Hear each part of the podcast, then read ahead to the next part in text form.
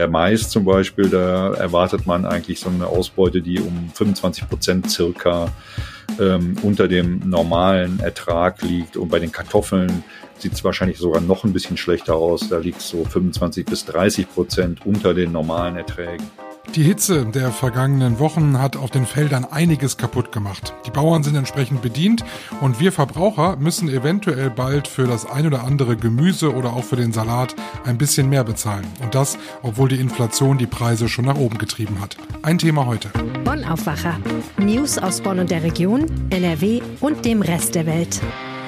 Herzlich willkommen zum Aufwacher in einer neuen Woche. Herzlich willkommen am Montag. Ich bin Michael Höhing. Wir sprechen später hier im Aufwacher noch über unseren Wissenschaftspodcast Tonspur Wissen. Der ist aus der Sommerpause zurück und mit aktuellen Themen aus der Wissenschaft geht es da jetzt auch weiter. Und was uns da alles erwartet in den kommenden Wochen und Monaten, das erfahrt ihr dann gleich hier.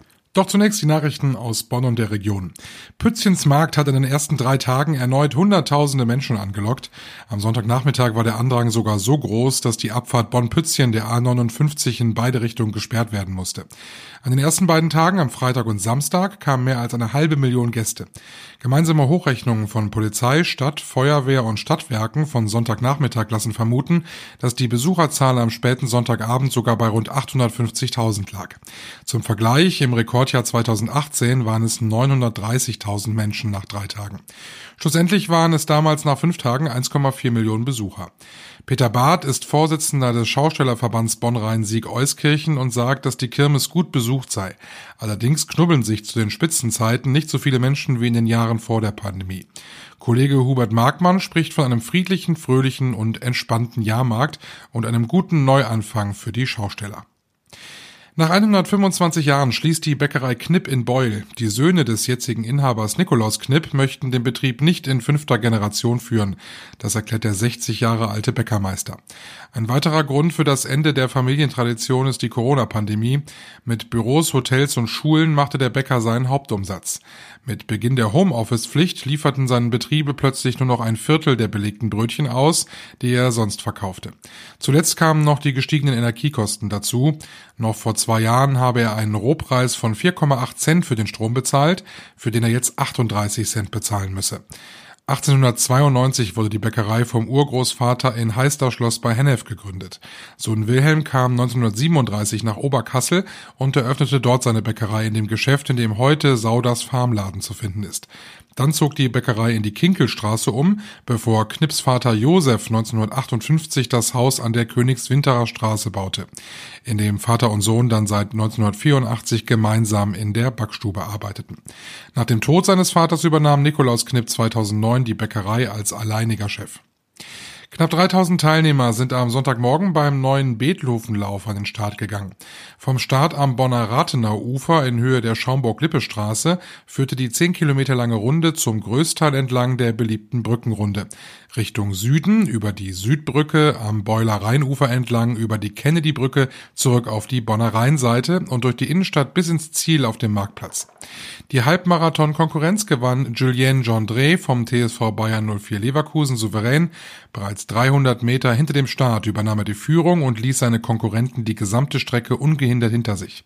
Für ihn war es ein Heimspiel, zuletzt gewann er den Bonner Nachtlauf. Bei den Frauen setzte sich Lisa Monoa Kerb von dem SSV Bonnern durch.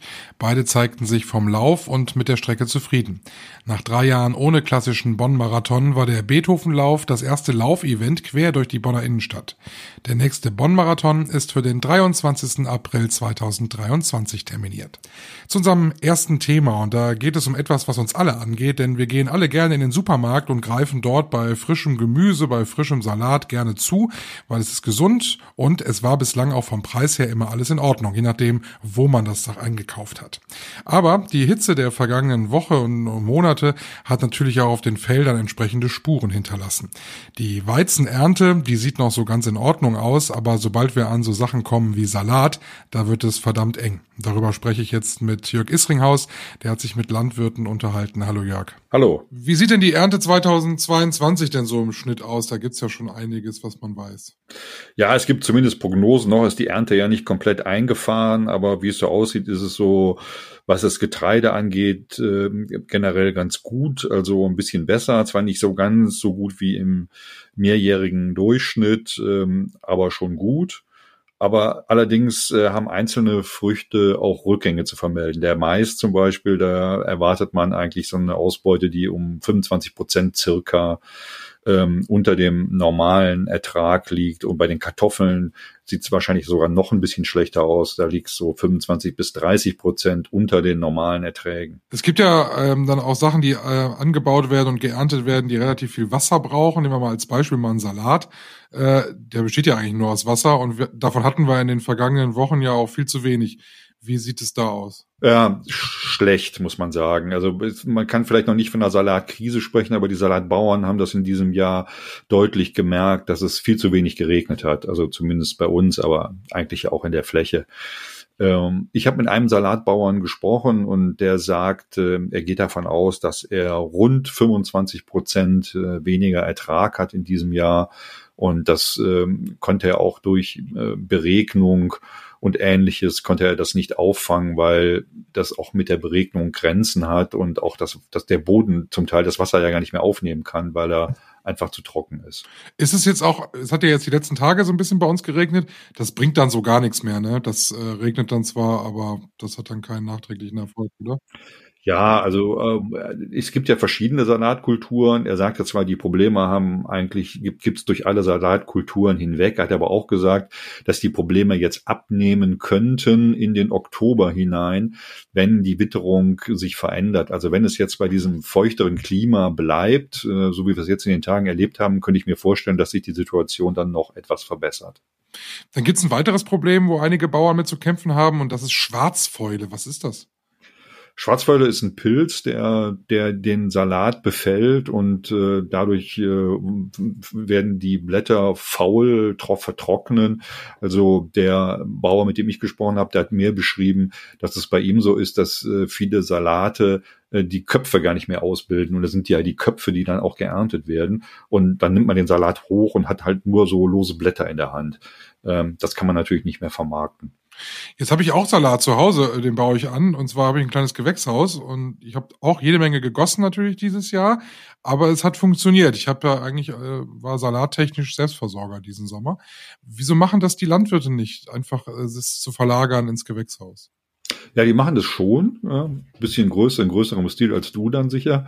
Und äh, der Salatbauer, mit dem ich gesprochen habe, der hat das auch. Äh, ein großes Gewächshaus, wo er ein sogenanntes hydroponisches System installiert hat. Da schwimmt der Salat sozusagen im Wasser.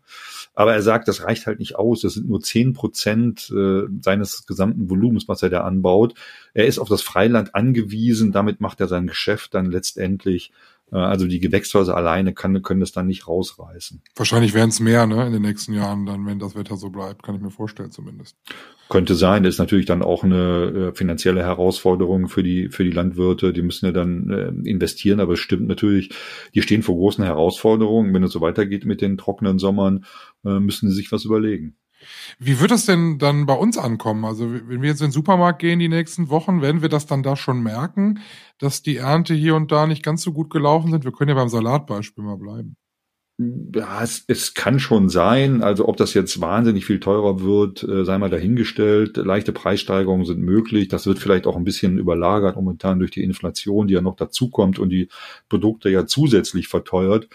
Der äh, Bauer, hm, mit dem ich gesprochen habe, der sagte, ähm, das wird sich wahrscheinlich noch äh, äh, in einem moderaten Rahmen bewegen. Also wir müssen jetzt nicht befürchten, dass der Salat wahnsinnig teuer wird oder dass wir gar keinen Salat mehr bekommen. Also die Rückgänge sind noch verschmerzbar. Nur mehr darf es dann auch nicht werden. Also oder beziehungsweise weniger. Also weniger Salat geerntet werden. Du musst mal sagen, Salat ist jetzt ein Produkt, das kaufst du und verbrauchst es. Wenn wir jetzt nochmal äh, kurz einen Schwenker nochmal zu den Kartoffeln machen, wenn die jetzt unglaublich teuer werden, weil die Ernte nicht so gut war, wie man sich das erhofft hat, da hängt ja ganz viel anderes dran. Ne? Also dann werden Pommes teurer.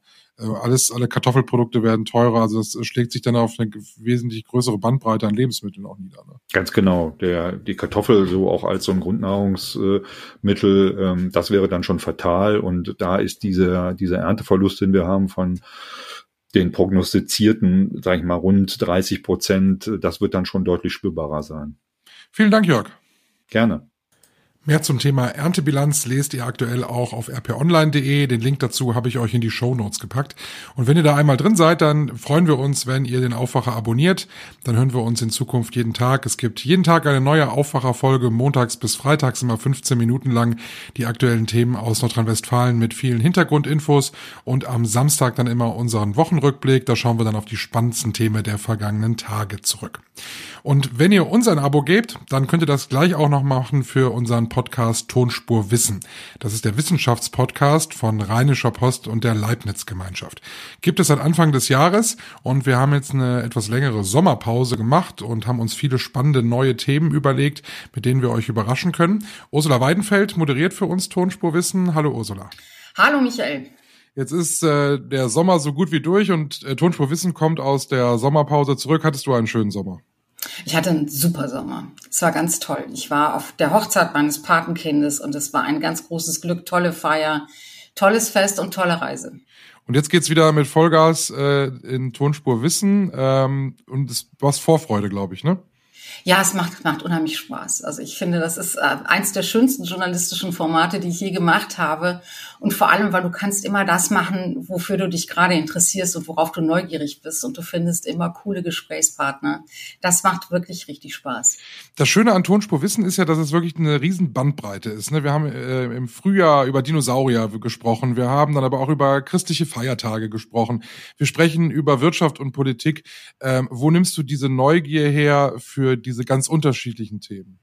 Ach, ich glaube, die Neugier hat ja eigentlich jeder. Also ich meine, es ist ein ganz großes Glück, das machen zu dürfen. Aber so, du fragst dich ja jeden Tag irgendwas. So, warum ist es eigentlich so? Oder wozu sind eigentlich Affen gut? Oder warum trinken wir Bier? Das, ich, ich, ich finde, man hat jeden Tag Fragen. Und das große Glück für Tonspur Wissen ist, du kannst diese Fragen nicht nur stellen, sondern du kannst sie dir aufschreiben und dann jemanden suchen, der sie dir beantwortet. Und das ist, äh, das ist ein Riesenspaß. Also neugierig bin ich auf alles und ich werde eben dann auch immer schlauer und das ist groß. Was war der größte Aha-Moment äh, im ersten Teil von Tonspur Wissen in diesem Jahr? Der größte Aha-Moment war diese, diese Affengeschichte, weil ich mich ehrlich gesagt nie besonders für Affen interessiert habe und eben so zu erfahren und zu hören, wie einerseits Affen sich unterscheiden von Menschen, aber wie andererseits viele Dinge, die Menschen tun, auch von Affen getan werden. Ich finde, das macht nochmal einen ganz anderen Blick auf andere, auf, also auf Nichtmenschen. Und es, und man fragt sich dann eben wirklich auch nochmal diese Fragen, die ja im Moment auch in der Philosophie so diskutiert werden, nach Tierwürde, nach Ethik, der Frage, wie viel Bewusstsein ist eigentlich wo und sind wir diejenigen, sind wir so die Herren des Universums oder sind wir es dann vielleicht doch besser nicht? Was mein größter äh, Aha-Moment war, eigentlich ganz global gesehen, war unglaublich, wie viel in Deutschland geforscht wird und zu was für Themen, die man so gar nicht auf dem Zettel hat. Das stimmt auch. Das, das finde ich ist auch eine, eine echte Überraschung, wenn du mit Leuten redest, die sich wirklich wissenschaftlich mit der Frage beschäftigen, wie du Wohnungen, wie du Stadtviertel gegen Sommerhitze schützen kannst. Oder wenn man mit Leuten redet, die sich den ganzen Tag mit der Frage auseinandersetzen, wie man Weizen, Gerste und Roggen für den Klimawandel stark machen kann. Das sind auch, finde ich, also man, ich habe dann immer so das Gefühl, dass man vielleicht zu wenig darüber weiß, um dann auch den richtigen Respekt davor zu haben. Auch finde ich vor allem bei der Corona-Forschung, wenn man sich nochmal so klar macht, dass das eben echt in ganz wenigen Monaten ein Riesenapparat war, der da geforscht hat und der ja auch echt gute Ergebnisse gebracht hat. Da erstarre ich dann doch auch nochmal in Ehrfurcht und freue mich darüber, in so einem Land zu leben, in dem solche Forschungseinrichtungen möglich sind und natürlich auch von uns allen unterhalten und finanziert werden. Jetzt gehen wir ähm, quasi in den Herbst und in den Winter und haben uns überlegt, okay, wir wollen mit Tonspur Wissen ein bisschen aktueller werden, möchten aktuelle Fragen beantworten, die uns jetzt gerade so auf der, auf der Seele liegen. Und unser erstes Thema ist das Thema Waldbrände, weil es ist in diesem Sommer ja allgegenwärtig. Es hat dich auch bewegt. Ja, total. Und vor allem, weil ja der Sommer ganz offensichtlich für den Wald noch nicht vorbei ist. In dieser Woche brennt es eben im Harz am Brocken und ähm, es wird auch noch weiter brennen, wenn es trocken bleibt und in den nächsten Jahren auch. Und die Frage, warum ist es so? Warum sind diese Waldbrände oder hat man nur den Eindruck, dass es viel mehr gibt und dass die viel schlimmer sind als früher oder ist es tatsächlich so? Was kann man dagegen machen und was muss man vielleicht auch in Kauf nehmen. Darüber habe ich äh, in dieser Woche gesprochen mit Frau Königke vom Potsdam Institut für Klimafolgenforschung. Die macht Erdsystemforschung. Wusste ich auch vorher nicht, dass es sowas ja, gibt. Stimmt. Und äh, das ist eben auch super spannend zu hören. Einmal, was ist das, was da passiert und auch warum forstet man gar nicht überall auf. Ich frage mich ja immer, wenn ich durch den Harz fahre, was ich öfter tue, warum guckt man immer auf diese Stiele von äh, Borkenkäferholz oder, oder von verbrannten Tannen. Warum lässt man das stehen? Und das erklärt Frau König. Und das ist wirklich äh, spannend, interessant. Macht ihr das Sorgen, die Folgen des Klimawandels? Ja, immer mehr, natürlich. Ich meine, das betrifft ja alle, dass man sich auf der einen Seite fragt, äh, wie, wie geht es noch weiter, wenn es noch wärmer wird. Auf der anderen Seite finde ich halt, wenn man dann guckt, was alles geforscht wird und was schon gemacht wird, dann macht es einem Sorge. Auf der anderen Seite aber auch so ein bisschen Optimismus, weil man das Gefühl hat, es gibt doch irgendwie viele Möglichkeiten und viele Stellschrauben, sich damit auseinanderzusetzen und da was besser zu machen in Zukunft oder was anders zu machen. Insofern bin ich nicht verzweifelt, aber besorgt ist, glaube ich, im Moment ja jeder. Was werden die nächsten Themen sein? Worauf können wir uns freuen? Also ich würde wahnsinnig gerne, wenn das hinhaut, in dieser Woche was machen zum Thema Begräbnis, Königshäuser und mhm. die Frage, warum äh, braucht man eigentlich so, so einen Aufwand, also so, so, so auch e-, emotionalen Aufwand, einen rituellen Aufwand, um eine Thronfolge, die ja eigentlich keinerlei politische Bedeutung mehr hat, ähm, ins Werk zu setzen. Das würde ich wahnsinnig gerne machen. Ich bin noch nicht ganz sicher, ob wir es hinkriegen. Ansonsten ähm, habe ich vor mit ähm, in Gattersleben gibt es die weltgrößte Genbank für Pflanzen. Und ähm, Herr Graner, Andreas Graner, der ist da Direktor er, von diesem Institut, von diesem Leibniz-Institut, das eben diese Genbank hat.